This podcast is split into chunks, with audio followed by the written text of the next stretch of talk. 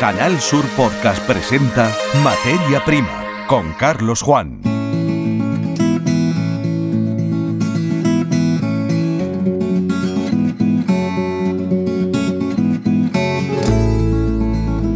Bienvenidos a un nuevo episodio de la saga Materia Prima en el podcast de Canal Sur Radio y Televisión. Abordamos como contenido principal en este programa la sequía. Tomamos el caso de la provincia de Cádiz nos dejamos guiar por el conocimiento que en la Dirección Provincial de Asaja tienen de las distintas situaciones que se están dando, unidas muchas de ellas por la escasez de agua. Volvemos a hablar con los regantes de Levante Andaluz y recogemos las iniciativas anunciadas por la consejera de Agricultura Carmen Crespo petición expresa al Gobierno Central para que se constituya de nuevo la Mesa Nacional contra la Sequía y entrada en el Tribunal Supremo del recurso presentado por Andalucía, Región de Murcia y Comunidad Valenciana para oponerse a las modificaciones en la gestión del trasvase Tajo Segura.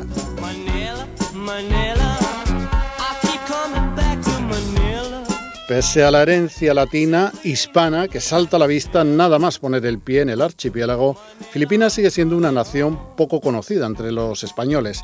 No obstante, a finales de marzo la agencia Extenda organizó una misión comercial en la que participaron 12 empresas andaluzas. Van a abrir mercado en muchos casos, enfrentándose a competidores muy asentados en este país. Es el caso del ajo que comercializa la empresa cordobesa La Abuela Carmen, una de las firmas presentes en esta misión comercial. Hablamos con su responsable de ventas, Natividad Velasco. Comenzamos materia prima. Materia prima en RAI, el programa de la agricultura de Andalucía.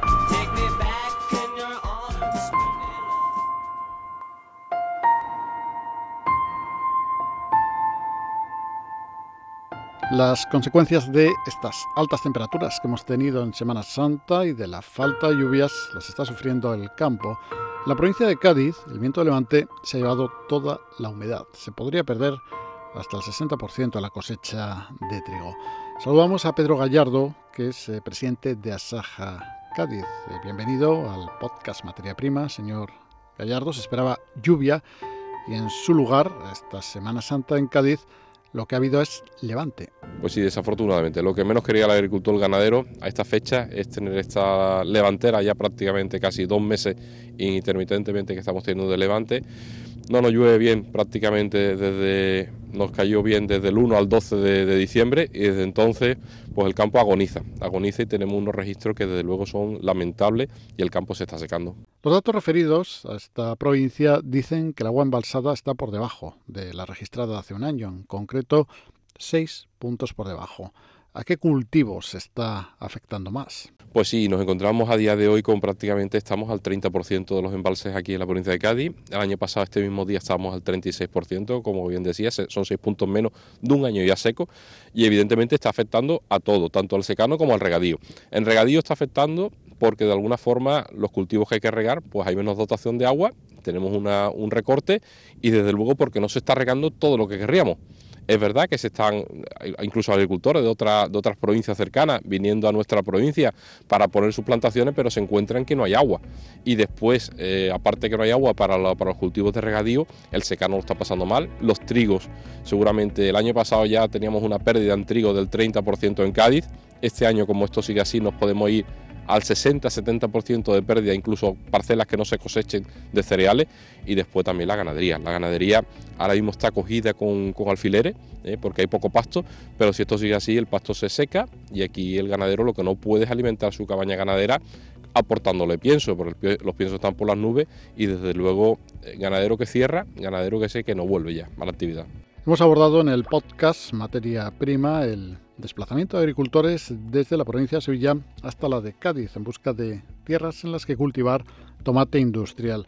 ¿Cómo se ven estos movimientos desde Cádiz? Efectivamente, lo que pasa es que en Cádiz hay poca agua también. Eh, estamos limitados ya en todos los cultivos de regadío, no solamente en el tomate, estamos limitados en aguacate. Vamos a ver qué va a pasar con el arroz, porque ya el año pasado tuvimos limitación en la superficie y desde luego a nosotros nos, bueno, nos preocupa mucho esta situación porque son cultivos además, todo lo que son los permanentes, hablamos de aguacate, hablamos de cítrico, que necesitan el agua o si no el árbol se puede morir también. ¿Ustedes de Sasaja lo ven comprensible o preferiríais que no eh, se produjera esta búsqueda de parcelas con agua para el tomate industrial. No, nosotros ahí no entramos, desde luego esto es oferta y demanda. El agricultor va buscando donde hay agua. El problema es que el agua que hay en Cádiz también, en determinadas zonas, ya está muy limitada. Entonces es difícil encontrar una hectárea que te la rienden para tú poner una, una hectárea de tomate.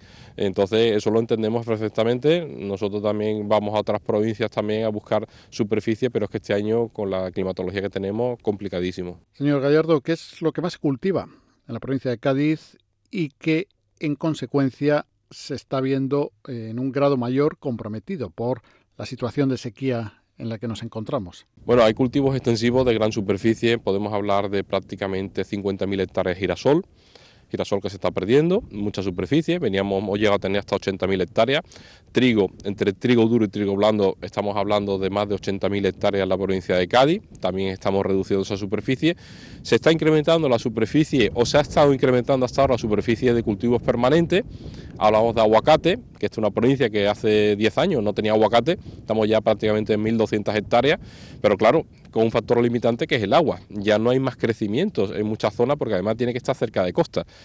Eh, se está poniendo muchísimo permanente, mucho cultivo permanente, como es el olivar y como es el almendro, el almendro más en zona de, sierra, con el pistacho, el, olivar más en, campiña y en, cercanía de costa, eh, en detrimento del trigo de girasol. Pero evidentemente estas, estas nuevas plantaciones necesitan agua. Si le parece, hablemos de ganadería, ya que estos meses han eh, traído importantes novedades desde la Junta de Andalucía para la parte de la actividad que tiene que ver con la cría de ganado retinto. Bueno, desde Asaja Cádiz valoramos muy positivamente esta ayuda dentro de las ayudas agroambientales. Hemos felicitado incluso a la propia consejería, a la consejera y a la secretaria general de, de la consejería. Es la primera vez que eh, vamos a coger a la raza retinta dentro de, las razas autóctonas para que tenga esta ayuda. Hablamos de una cuantía importante, hablamos de 190 euros por, animal sin degresividad. Esto significa que todos los animales de la explotación lo van a cobrar y hablamos de prácticamente 190 euros al año, que esto si lo multiplicamos por los cinco años pues un dinero que el ganadero aquí va a tener para de alguna forma eh, seguir eh, potenciando, porque tenemos que potenciarlo y promoviendo la cabaña ganadera retinta en la provincia de Cádiz. ¿Qué margen tienen los agricultores andaluces para eh, llamar a la puerta de las administraciones si esto siguiera así? Bueno, si abril sigue sin lluvia, si sigue con levante que estamos teniendo y, y mayo ya echa la llave, por así decirlo, porque los meses que te dan sobre todo las producciones en la provincia de Cádiz, siempre y cuando la siembra sea normal, son abril y mayo. Si tenemos estos dos meses, como lo estamos teniendo, con una sequía incluso desde marzo, pues al final nosotros lo que nos queda es pedir ayuda. Pedir ayuda, está muy bien que la Junta haya sacado las agroambientales eh, y esto, pero tendremos que pedir ayuda al Gobierno Central también que se implique y a Bruselas también. Esta situación eh, no solamente estamos padeciendo aquí, aquí se ha grabado mucho, pero esta mañana mismo teníamos noticias de que el norte de Italia está afectado por sequía, parte de Francia está afectada por sequía, Portugal, eh, que tenemos mucho contacto con los agricultores portugueses, está afectada, por tanto una situación extrema que la, propia Unión Europea se tiene que implicar en esto. Pedro Gallardo, presidente de Asaja Cádiz, eh, muchas gracias por ser parte de los contenidos del podcast Materia Prima en Canal Sur Radio y Televisión. Materia Prima en RAI, el programa de la agricultura de Andalucía.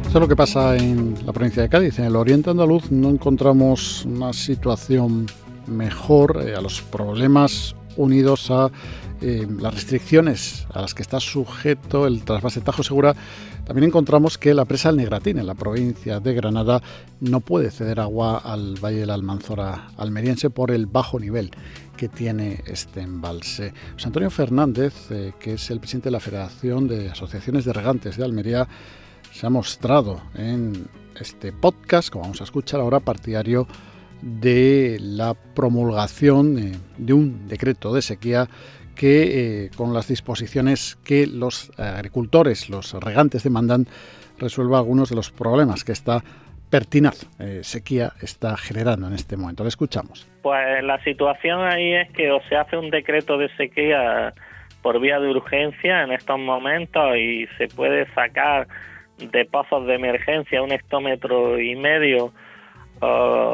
mensual, o se dejarán de plantar muchas hectáreas en la comarca de Levante bajo Almanzora. Con ese decreto de sequía, si está bien hecho y eh, atiende las peticiones de nuestros regantes en la comarca, sí puede solucionar temporalmente los problemas eh, de aquí a septiembre, pero ya te digo que necesitamos esos pozos de emergencia y extraer entre 1,5 hectómetros cúbicos mensual, que es lo que necesitaríamos para subsistir de aquí a septiembre junto con el agua que tenemos embalsada en la presa de Cuevas. Escuchas Materia Prima. Canal Sur Podcast.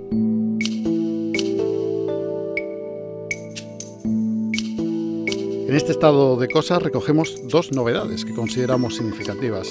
La Junta de Andalucía reclama al Gobierno Central la constitución de la Mesa Nacional contra la Sequía. El foro permitirá poner al día el estado de proyectos importantes desarrollados en su momento para hacer frente a la sequía. Además, la unión de las voluntades de Andalucía, Región de Murcia y Comunidad Valenciana permite que en el momento de la grabación de este podcast, el recurso de estas tres comunidades autónomas contra la nueva regulación del trasvase Tajo Segura haya llegado al Tribunal Supremo. Dos noticias que adelantaba en estos términos la consejera de Agricultura, Pesca, Agua y Desarrollo Rural de la Junta de Andalucía, Carmen Crespo. Consideramos que es el momento idóneo de convocar una mesa que es absolutamente fundamental para toda España y especialmente para la España más seca. No podemos solos, en estos momentos la Junta de Andalucía y el presidente de la Junta de Andalucía está tirando de todas las medidas a nuestro alcance para luchar contra la sequía, pero necesitamos a las demás administraciones. Los ayuntamientos están tirando también de sí en todas las posibilidades, pero necesitamos al Gobierno de España y por tanto es el momento en que se tiene que constituir de nuevo, poner en marcha de nuevo esa Mesa Nacional de Sequía que permita identificar la situación que tenemos en nuestro país especialmente en la España seca, y yo me voy a referir como consejera de Andalucía Andalucía, y que pueda analizar las medidas a poner en marcha. El momento idóneo. Por tanto, le vamos a pedir al Ministerio de Agricultura, al Gobierno de España, que convoque urgentemente la Mesa Nacional de Sequía. En el mes de abril, la Junta de Andalucía llevará ya el tercer decreto de sequía por tanto, nosotros estamos arrimando el hombro de todas, todas y acudiendo a todas las posibilidades. Ya hemos pedido, pedimos a través del Consejo de Gobierno y hace eh, tiempo que nos dejaran audiencia por parte del Supremo para poder presentarlo y ya se presenta. Incluye eh, por supuesto, las medidas cautelares que hemos decidido las tres comunidades autónomas pedirlas, para que en estos momentos de sequía no se haga lo que pensaban hacer, que era el recorte del Tajo Segura, aumentando los caudales ecológicos sin aval científico. Por tanto, hemos pedido las medidas cautelares en ese sentido y espero pues, que sean consideradas teniendo en cuenta la situación de sequía que tenemos en el Levante de Almería. Escuchas Materia Prima. Canal Sur Podcast.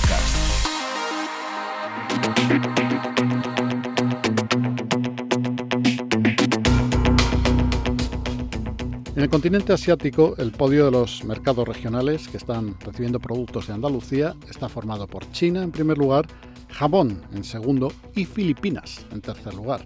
El archipiélago de las 7.000 islas ha registrado ventas récord de 156 millones de euros.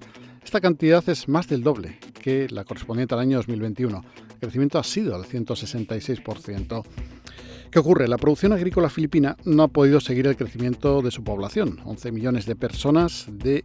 Perdón, no 11 millones, 111 millones de personas de una media de 25 años, una población muy joven que se traduce en el consecuente déficit que necesita a su vez de la importación de productos de alimentación procesados y no procesados, conservas de carne, de pescado, de frutas vegetales, alimentos preparados, bebidas y aperitivos. Entre los días 20 al 24 de marzo se celebró en Manila un encuentro promovido por Extenda Andalucía, Exportación e Inversión Extranjera, entidad integrada en Andalucía Trade. Han participado 12 empresas andaluzas. En su desarrollo han dado a conocer su oferta de productos durante el transcurso de una agenda que estaba poblada con al menos 90 reuniones de negocios. Una de estas empresas andaluzas es la abuela Carmen de Córdoba. En este momento saludamos a Natividad Vaquero, que es responsable de ventas. Bienvenida, Natividad, al podcast Materia Prima en Canal Sur Radio y Televisión. ¿Qué tal? Bueno, mm, sabéis que Manila es la perla de Oriente, la perla del Pacífico. ¿Te gustó, Manila? Sí, me gustó muchísimo. Me gustó, bueno, sobre todo la, gente de allí. Una gente muy, muy amable y, y la verdad que nos recibieron muy, muy, muy bien. Bueno, suponemos, hemos tenido alguna experiencia profesional previa en Filipinas, previa a esta de Canal Sur Radio y Televisión, eh, eh, aunque fueran cuatro días, pues seguro que el carácter latino de los habitantes de Manila, de los manileños, de alguna manera sí quedó patente en, esa, em, en esas reuniones de trabajo, en esa estancia, eh, donde, bueno, pues como bien sabes, son distintos en Asia en ese sentido, ¿no? La herencia española todavía pervive y la encontrarías en, muchos nombres, ¿no? De, en fin, los restaurantes Terry, incluso nombres de, de empresas filipinas, pues que están ahí asentadas en, Manila y que usan palabras españolas. Eh, siempre choca a los extranjeros, ¿no? Y de hecho los nombres de, las personas siempre tienen algún eh, apellido o el nombre, algún componente español. La verdad es que, bueno, vosotros desde la abuela Carmen lo que comercializáis son ajos, ¿no? He visto en vuestro portfolio que vuestro producto es el ajo. Principalmente nos dedicamos al cultivo de, del ajo. Y dentro de, del ajo lo que hacemos también, eh, comercializamos una parte del bulbo fresco de ajo que todos conocemos y otra parte de nuestro de nuestra producción la dedicamos a transformarlo en otros productos derivados del ajo, en ajo negro, en pasta de ajo, en ajo frito, etcétera. Y esto en una gastronomía, en una cocina, en un mercado de consumidores como el filipino, que mucha gente que acude allí piensa que va a encontrar comidas picantes y, no, no acaba siendo así, ni mucho menos. Eh, ¿Habéis encontrado receptividad a vuestros eh, distintos tipos de ajo en, no sé, en sectores de oreca, restauración, en gran consumo? ¿Cómo ha sido? Hemos detectado mucha porque, eh, bueno, en la cocina filipina el ajo es que es, protagonista. De hecho, allí es que todos los platos huelen a ajo, todos todos los, prácticamente todos los guisos llevan ajo. Además, el plato más típico de allí, que es el adobo, se hace principalmente partiendo de, del ajo. ¿Qué pasa? Que allí en Filipinas lo que no lo que no tienen es el cultivo del ajo en sí. Claro, tienen una zona muy pequeña dedicada al, cultivo del ajo, entonces necesitan necesitan importarlo. O sea, digamos, hay, hay, mercado, por lo tanto, por lo que nos dices, por el, clima allí es demasiado cálido quizá para que crezca el ajo como puede crecer en Córdoba, ¿no? Mm. Exactamente, tienen un clima muy húmedo y cálido que no es propicio para, para el crecimiento del ajo. Bueno, y en el conjunto de la delegación, pues como hemos dicho, erais 12 representantes de, o sea, 12 empresas, algunas con sus representantes, una delegación más amplia, menos. Las vibraciones, en fin, 90 reuniones de trabajo en cuatro días, pues desde luego no fuisteis a hacer turismo, ciertamente, ¿no? Las eh, sensaciones han sido positivas. Pues la verdad que sí. Nosotros nos han recibido muy bien. Además, las empresas que, que te reciben estaba todo muy bien organizado para que las empresas que te reciben sean empresas que verdaderamente están interesadas en tu producto. Ya conocía eh, tanto Externa como la Cámara de Comercio de España y Filipinas, ya habían presentado a nuestra empresa, le habían hablado de nuestros productos, entonces quien te recibía allí ya, ya tenía cierto interés en, los productos en los productos nuestros. Estamos, por lo tanto, ya en la fase de, del post, que es eh, asentar los contactos y quizá, porque vosotros estabais realizando exportación a, a, Filipinas, me consta que Asia sí, desde luego, pero a Filipinas en concreto, ¿teníais alguna presencia? Nada, la verdad que nunca hemos exportado ninguno de nuestros productos. Hemos, ahora, a raíz de, de esta emisión de tienda, ya ha despertado nuestro interés en este país y ahora es cuando estamos trabajando en, ello. Bueno, pues esperemos que fructifiquen esos eh, contactos porque, como decíamos, según los datos facilitados por la propia Extenda, eh, el crecimiento ha sido del 166%, son cifras aún modestas comparadas con la población y la fuerza de la región, pero eh, esos 156 millones de euros, pues que sin duda en el ejercicio 2023, contaremos las cifras en 2024, pues seguro que van a ser mayores. Pues eh, Natividad, bueno, en relación al ajo, a veces eh, desde aquí desde Andalucía hablamos, y precisamente del ajo de Córdoba, ciertamente, pero de, los problemas que supone la competencia del ajo chino, que, mm, que, a fin de cuentas estamos casi en la misma región, ¿no? ¿Eso eh, cómo está ahora mismo? Eh, mm, ¿Tenéis, seguís teniendo ese problema de la importación de ajos de peor calidad? Es un problema que, que los productores españoles de ajo seguimos teniendo, porque es muy difícil competir con con el ajo chino que no tiene eh, a ver, el ajo es un producto con una que necesita muchísima mano de obra, eso encarece mucho su producción, sin embargo en China esos costes son muchísimo más baratos, entonces no podemos competir en los mercados internacionales en cuanto a precio. De hecho, en el caso de Filipinas, el 100% del ajo importado actualmente es de, de China. No hay ningún, eh, vamos, no dejan ahora mismo mercados ni para, para ajo de, de, otro, de otros países, como puede ser España o Argentina o otros países que se dedican a la producción de ajo. Entonces, para nosotros sí es verdad que, que sigue siendo muy difícil eh, poder competir con, con el ajo que procede de China. Qué curiosos. Eh, esperemos que cuajen, por lo tanto, esos contactos, porque sería como poner una pica en Flandes, lo que dice la frase hecha, ¿no? Realmente sería entrar en un mercado que, de presencia virgen eh, del ajo andaluz y, por lo que nos dices, incluso del ajo español, porque todo Sí. es chino allí. De hecho en otros países asiáticos no, ni, no intentamos entrar con el ajo nuestro porque eh, es perder el tiempo al final, porque va- todo proviene de, de China. Pero es verdad que Filipinas, aparte de que es un país que está creciendo mucho en los últimos años, es un país que valora muchísimo el producto español. Para ellos lo, lo español significa calidad, significa eh, garantía, entonces de ahí que nosotros sí vayamos a intentar entrar en este país asiático. Bueno, pues nos alegra que esos productos estén tan eh, reputados. Imagino que con los buenos oficios de nuestro embajador allí, pues eh, sin duda también otras impresiones que os trasladaron, al menos es la que este periodista pudo tener cuando estuvo trabajando allí, es que se asocia y eh, se confunde en el sentido positivo, ¿eh? dicho sea de paso lo andaluz con lo español, es decir, el arquetipo de lo español pues eh, tiene muchos elementos de la cultura andaluza, eh, musicales, de atuendo, eh, de apariencia física, por lo tanto, y que de alguna manera pues eh, también eso refuerza la, la puerta de entrada a un país y si se detecta interés por los productos españoles. No sé si pudisteis tener esa impresión, ¿no? O, ¿Sí? ¿De Natividad?